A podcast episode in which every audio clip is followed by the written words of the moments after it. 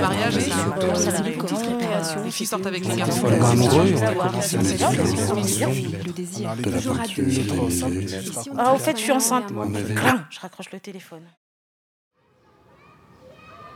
Je vais vous raconter l'histoire de mon premier baiser.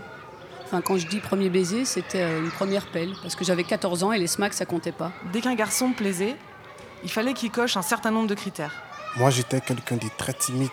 Je n'osais pas aller voir les filles qui me plaisaient. J'avais une bonne occupation. J'écrivais des poèmes, des chansons.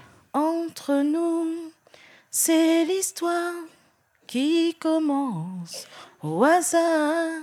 mais aussi surtout des lettres d'amour.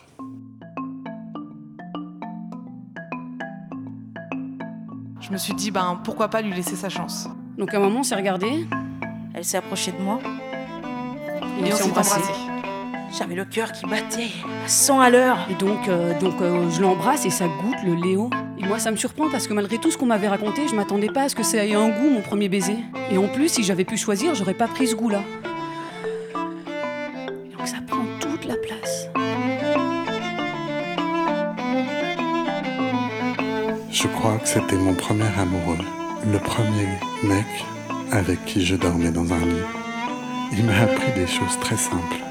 La conjugalité, c'est être là, tous les deux, à faire une tarte ensemble. On avait une vie chouette et une vie sexuelle aussi très chouette.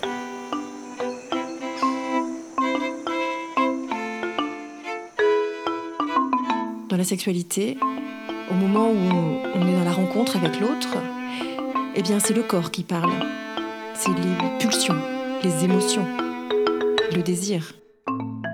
De parler de sexualité, on a l'impression d'ouvrir une boîte de Pandore. Faut que je me lance. Pourquoi la refermer d'ailleurs? Du coup, coup de foot par-ci, coup de foot par-là. Oui, j'aime les femmes. Tiré dans un entonnoir vers une vie que j'avais pas désirée. Je lui ai confié tous mes doutes et il m'a rassuré. On avait notre petit cocon à nous. La finalité n'est pas forcément le test de dépistage, même si c'est surtout de rentrer en relation, d'avoir un temps d'échange avec ces personnes.